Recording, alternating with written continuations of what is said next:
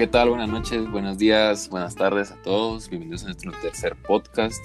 El día de hoy tenemos a un invitado especial, que más que ser un invitado especial, es también un integrante de nuestro grupo. Su nombre es Rodrigo González.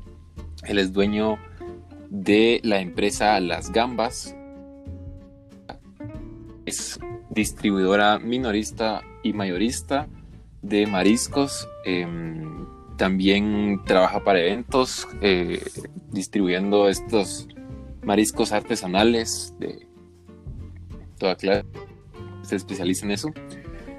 Eh, y el día de hoy vamos a hacerle algunas preguntas a nuestro compañero, a nuestro invitado especial, para pues conocer un poco más de cómo él lleva su negocio y cómo ayudar a diferente gente que esté tan negocio. ¿Qué, tal? Buenas tardes a todos. Gracias por el espacio. Ah, bienvenido. Entonces, vamos a ver con una serie de preguntas.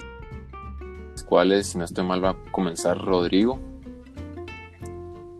Eh, sí. Bueno, Rodrigo, primero quería empezar eh, preguntándote cómo empezaste tu emprendimiento. Bueno, la verdad que el emprendimiento de las gambas eh, surgió hace aproximadamente dos años eh, por la misma motivación y, gana de, arrancar un negocio propio.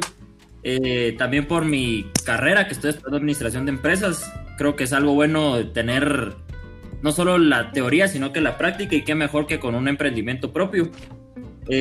surge porque eh, es una empresa familiar que ya se encarga de la distribución de camarones en específico.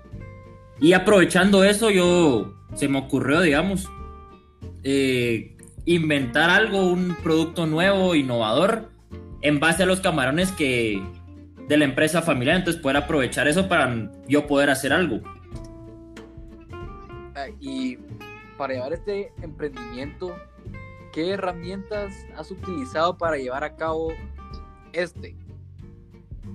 Eh, las herramientas normalmente que, utilizo, ya sea que sean herramientas, digamos, un poquito informales que uno por ser pequeña empresa y un poco inexperimentado, uno se las va arreglando, pero conforme han pasado los años en la universidad, creo que sí me ha sido de gran utilidad. Todas las herramientas administrativas, estratégicas, de planificación, organización y etcétera, creo que me han sido demasiado útiles para yo poder digamos, tener una planificación estratégica un poquito más sólida y fuerte.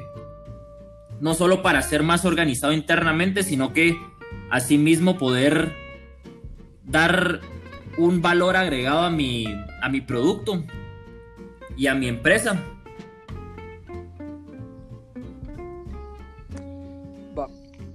Em, también quisiéramos saber qué desventajas y, ventajas has encontrado en tu emprendimiento? Porque sabemos que pues a veces hay buenos momentos y malos, entonces quisiéramos saber qué estas, ¿verdad?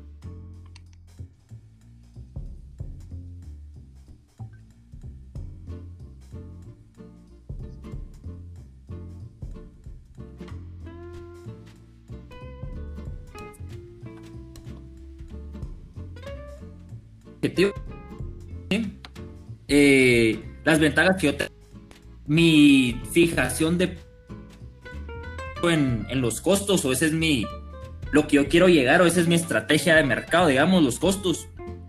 Eh, yo contando con la finca que mencioné al principio, yo puedo manejar mucho los costos y entrar un producto que en la mente del consumidor es un producto, digamos, un bien superior, cuando se trata de camarones.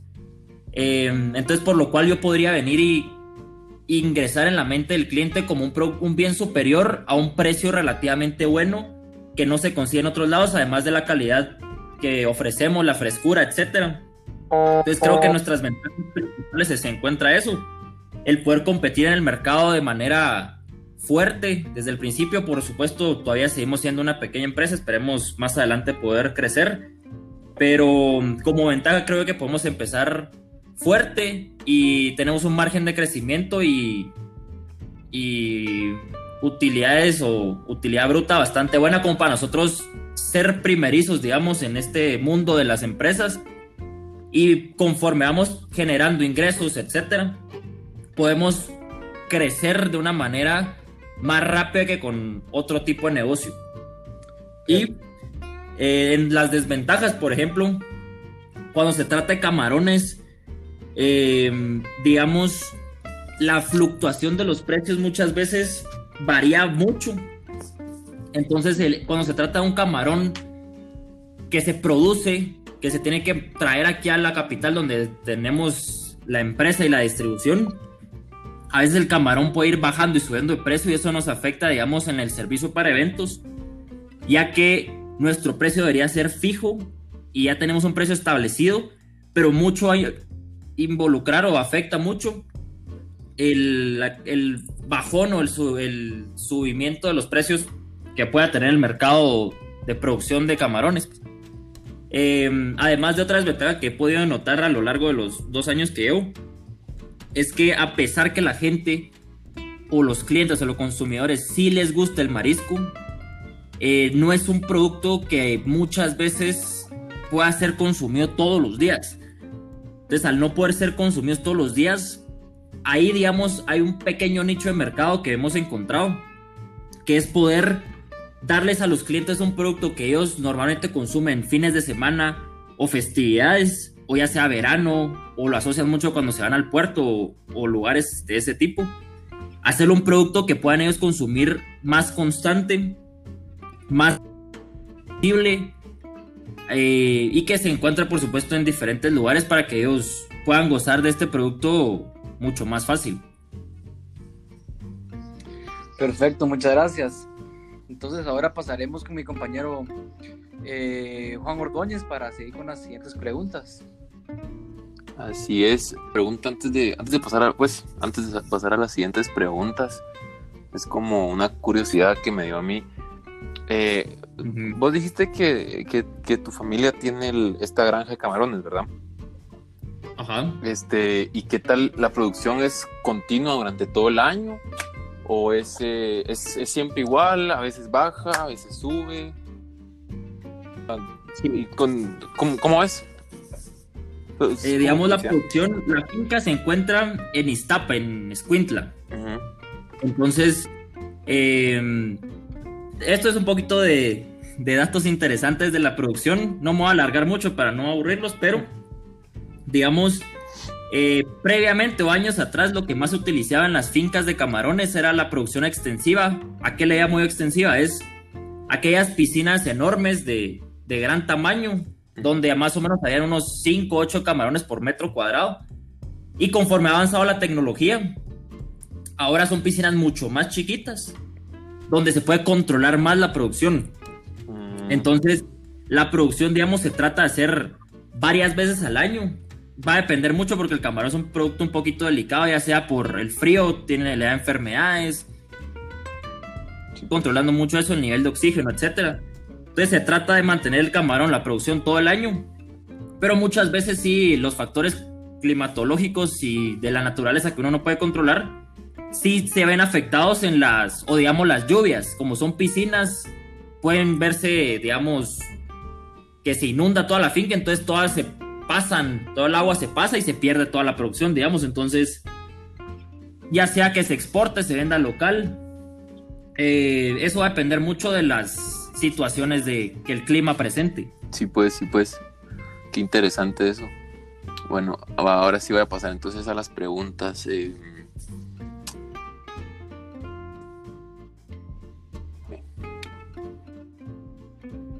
Yo me considero una pequeña empresa. Eh, también por el tiempo que yo llevo en, dentro del mercado.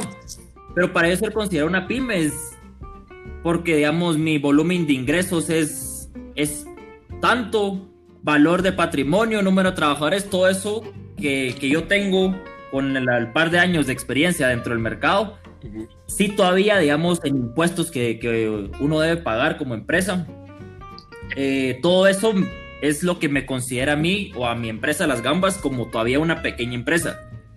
Conforme uno va subiendo trabajadores, etcétera, y uno va creciendo, por supuesto, uno tiene retos más grandes, eh, ya sea en pago de impuestos, en todo ese tema fiscal. tema de pago de planillas, etcétera, sí es conforme uno va generando muchos más ingresos, pero hasta el momento sí todavía soy considerado una pequeña empresa. Pues. ¿Qué es lo que te motiva a continuar? Eh, lo que siempre me motiva a mí es el, el, digamos, yo sí he querido dejar un legado con, porque la finca de camarones, digamos, lleva años en, en mi familia. Entonces sí, sí me gustaría a mí tener un producto fresco de calidad que ofrecer a mi, a mi mercado. Yo, por ejemplo, esta receta fue una receta que un día hicimos con, con mi mamá y nos pareció tan rica que sí quisiera, digamos, darla a conocer al mundo. Entonces lo que me motiva a mí es la satisfacción de los clientes al, al, comprar y al probar mis productos. No solo ofrecemos los camarones, sino que lo que va acompañado, que son cuatro diferentes salsas que uno puede escoger. Son salsas artesanales. Entonces sí, mi motivación es esa, digamos, la satisfacción del cliente, por supuesto el crecimiento constante. Si yo me veo en un futuro, esperemos no tan lejano, eh, en franquicias, digamos, que, que quisiera yo que también estar internacionalmente. A mí eso es lo que me motiva, el, y además de que ahorita estoy a un año de terminar mi carrera. Entonces, sí lo que me motiva es eso, no solo tener la teoría de la universidad, sino que también la práctica del, pues de la empresa que estamos formando. Ajá. Entonces me motiva eso, el poder yo tener, salir de la universidad preparado en ese aspecto para yo no solo desempeñarme mejor en el mercado, ya sea de, en otra empresa, si es que así marca la vida, pero me gustaría siempre darle seguimiento a esta empresa y llevarla a niveles, por supuesto, más altos y, y continuar generando, digamos, eh, ahorita tenemos no mucha variedad de productos dentro del menú, pero sí, siempre que yo, por ejemplo, algún viaje que yo he hecho, yo me acuerdo mucho de, de este restaurante que se llama Bobagum. Eh, a mí me encantaba ir allá, siempre me han encantado los mariscos. Entonces yo quisiera hacer una empresa tan reconocida como esa y que lo que también me llena mucho de orgullo es que sea un producto de Guatemala. Yo soy muy, me gusta mucho el país donde vivo, digamos. Entonces otra motivación es esa, como poner el nombre de Guatemala en alto. El tener un producto que, que sea conocido en el mundo y que se sepa que en Guatemala hacemos bien hechas las cosas. Y, y sí, eso, la verdad que, que, es una motivación constante, por lo mismo yo he estado trabajando fuerte, duro para cada vez ir creciendo más esto, porque sí es algo, un proyecto de vida que, que me motiva mucho. Qué buena motivación, la verdad. Me agrada, me parece. Sí, apoyo, apoyo esto, dejar el nombre de Guatemala en alto. Y, pues todo lo demás también, obviamente. Y que, o sea, me, me gusta eso que, que, la receta haya nacido como eh, entre tu mamá y vos, que sea algo así como muy, que haya sido como muy personal y que ahora como que lo querrás dar al mundo a conocer. Ahora sí que, qué bonito, qué interesante eso. Sí, no, y ponete, la verdad que cuando yo tenía invitados aquí en mi casa, la gente hasta me molesta de que aquí en mi casa se come mucho camarón, pero y cada, cuando cada vez que siempre venía gente tratamos de darles camarones porque a muchos de mis amigos les gustan. Y un día lo fuimos a probar este empanizado, que a que no creo que no lo mencioné, pero digamos el camarón que nosotros ofrecemos es camarón empanizado. Este empanizado es un empanizado innovador porque no es el empanizado común y corriente, sino que este es a base de cerveza, lo que le da un sabor mucho más, digamos, diferente al paladar. Entonces, cada vez que nosotros dábamos este empanizado a mis amigos o a conocidos que venían, les parecía muy llamativo, muy atractivo. Entonces, así como vos decís, qué bonito como algo que empezó en la casa, entre amigos, familia y que uno lo pueda dar a conocer al, a Guatemala o al mundo, pues. Sí, definitivamente. Vamos, entonces voy con mi última pregunta. A tu opinión personal, bueno, como la semana pasada hablábamos de la publicidad en las redes sociales, ¿verdad? eh, en tu opinión personal, ¿qué opinas de la publicidad pagada en las redes sociales? ¿Vale la pena? ¿No vale la pena? ¿Consideras que es mejor no pagar o sí pagar? Es tu opinión personal.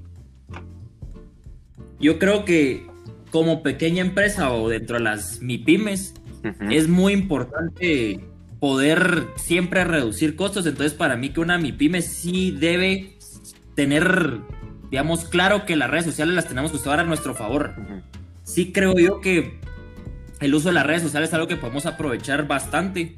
Digamos, nosotros estamos en Facebook, en Instagram, y sí hemos pagado la publicidad y creo que es una herramienta bastante útil. No solo porque creo yo que Facebook e Instagram, además de, de, decirnos el alcance, las impresiones, etcétera, que pueda tener nuestra publicación, que es cuántas a cuántas cuentas llega, nos da la opción también de, digamos, qué segmento del mercado queremos agarrar o qué segmento de usuarios queremos nosotros agarrar para que nuestro producto sea visto no solo por gente que, digamos, no, no es nuestro interés para, para el, como cliente objetivo, sino que podemos hacer una segmentación mucho nos vayan a comprar. De niños hasta adultos, pero creo yo que nuestro segmento fuerte de mercado son los jóvenes y los adultos, digamos, de 30, 40 o 50 años. Porque nosotros estamos mucho en eventos un poquito más juveniles. Más finos. Conciertos, de eventos que hay, digamos, de promoción de algún tipo de bebida, de producto, etcétera. Entonces, empezando a tu pregunta de lo del pagar, creo yo que sí es fundamental porque por una cantidad no tan elevada de, de dinero podemos llegar a bastantes cuentas, bastantes usuarios. Entonces creo yo que por en cuanto a costos como pequeña empresa o microempresa, ya sea cualquiera de las que entran en las MIPIMES, creo que sí es bien importante tener un fuerte, digamos, conexión con el usuario mediante las redes sociales, digamos, no solo pagar, sino que también hoy en día está mucho esto de los influencers. Nosotros como mm, le hemos pagado, ya no solo sea a Instagram y a Facebook, sino que también a personas individuales, influencers, para que en sus stories o en alguna publicación nos promocionen nuestro producto. Entonces creo que cuando uno empieza, digamos, sí hay que invertir un poquito, porque si uno no invierte en, en eso, sí no creo que, se a conocer mucho el producto, uno puede tener un posicionamiento fuerte en redes sociales y la gente siempre lo va a tener, digamos, en el top of mind de, de productos acuícolas.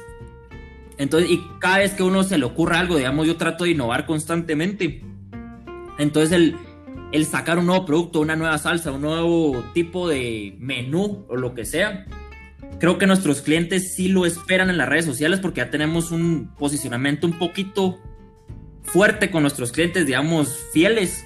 Entonces a ellos sí les interesa el, estar constantemente sabiendo las actualizaciones que nosotros tenemos. No solo eso, sino que también el ir sacando nuestros productos y fotos de cualquier cosa que sea relacionada a nuestra empresa. Es lo que hace que el cliente se recuerde a nosotros, que nos tenga presentes. Entonces creo yo que sí es muy importante pagar un poquito que no, como repito, no es muy alta la, cuota que ofrece Instagram y Facebook. Eh, creo que sí es muy importante ese aspecto para uno crecer como pequeña empresa.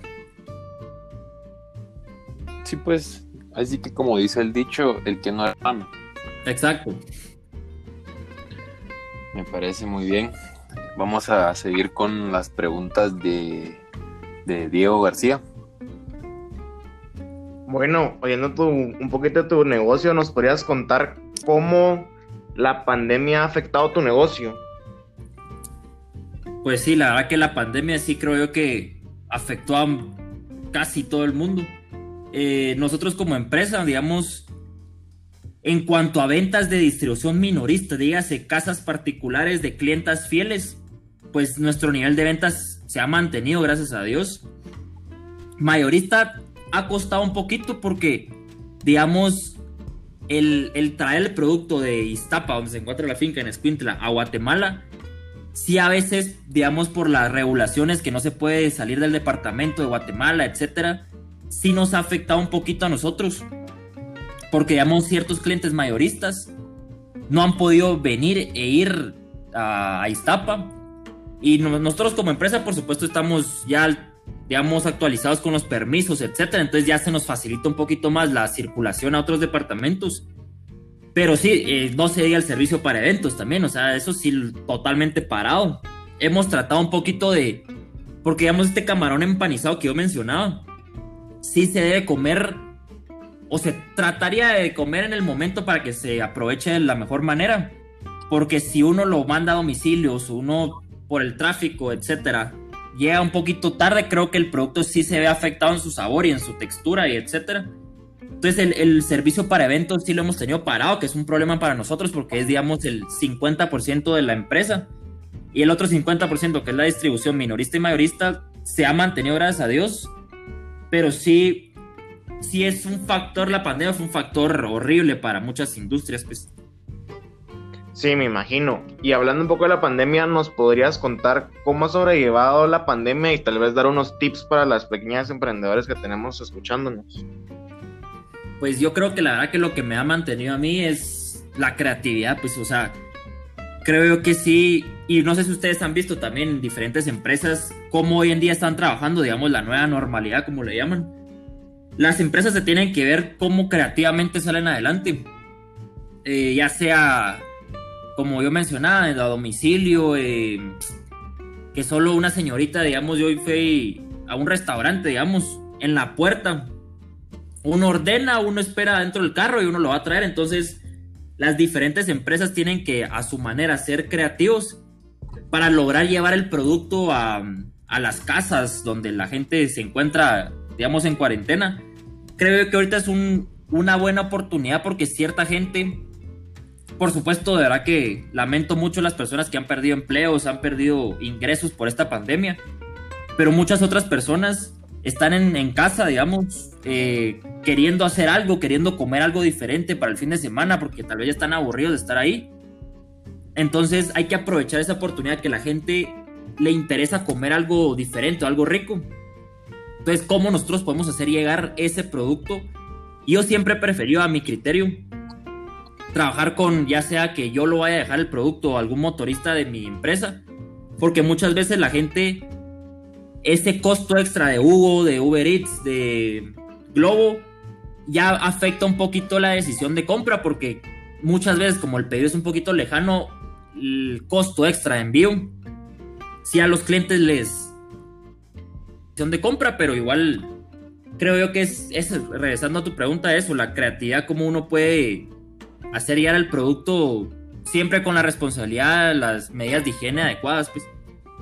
Sí, sí, la creatividad creo que es clave también. Y bueno, ya para terminar, ¿qué consejos le darías a aquellas personas que quieran emprender en estos días? La, verdad que sí, creo yo que el mundo necesita más emprendedores. Sí, es, es, digamos, siento yo que sí, en cuanto a preparación, planificación, organización, digamos, investigar el mercado cualitativamente, cuantitativamente, sí es algo fundamental para empezar un emprendimiento.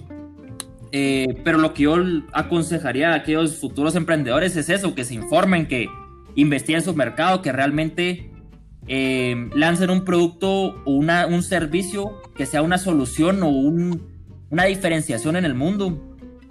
Tantas ideas buenísimas que yo he estado viendo, tantos productos innovadores que creo que sí pueden, digamos, dejar el miedo atrás y empezar un emprendimiento porque poco a poco uno se dando cuenta que que si el producto es bueno y si uno se ha preparado y uno ha investigado de la manera más adecuada, puede llegar a crecer y, es un, digamos, yo muchas veces miro la empresa como mi, como mi bebé, como mi hijo, como que uno sí le dando ese como cuidado necesario porque es algo de uno, qué bonito, algo personal, algo que tenga margen de crecimiento. Entonces yo a los pequeños, eh, pequeñas empresas o digamos futuros emprendedores, sí ese consejo les doy que dejen el miedo atrás que se informen, investiguen su mercado objetivo.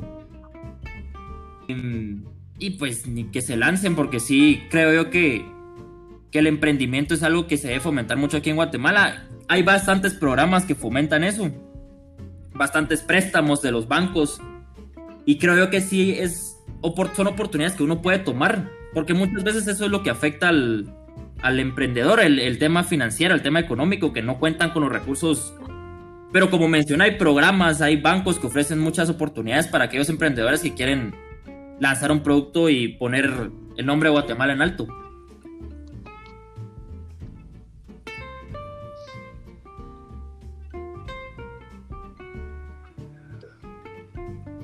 Perfecto, pues muchas gracias, Rodrigo. Muy interesante pues tu negocio, tu, empresa, tus experiencias, todos tus consejos. Creo que de parte de, todas las personas que te, que te escuchan, que te escuchamos nosotros aquí, pues gracias por motivarnos a, pues a emprender, a, propio de nosotros. Así que es, no solo para la gente de, de Guatemala, realmente ahorita que pues con coronavirus está todo, pues todo primero se está parando y, la economía se está en, abajo.